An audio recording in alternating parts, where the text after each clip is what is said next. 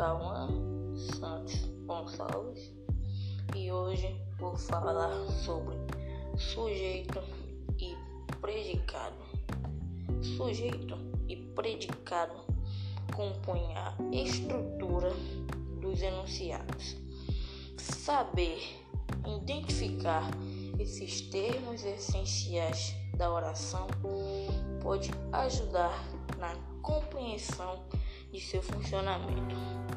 O sujeito é o termo da oração que funciona como suporte de uma afirmação feita pelo predicado.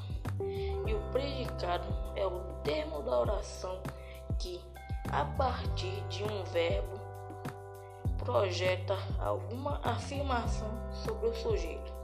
Uma forma fácil de detectar esses termos nas orações é perguntando quem é ou o que é. Exemplo: os estudantes organizaram a homenagem.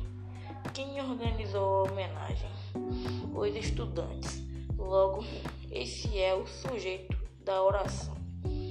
O que foi feito? organizaram a homenagem.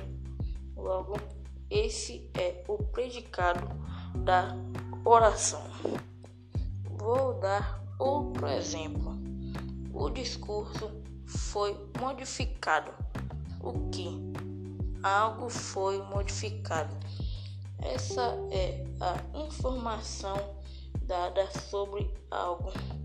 Logo, esse é o predicado da oração o que foi modificado, o discurso, e do discurso quem se fala.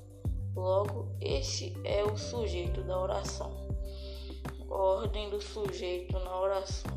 A ordem do sujeito na oração nem sempre é a mesma, podendo ocorrer de três maneiras.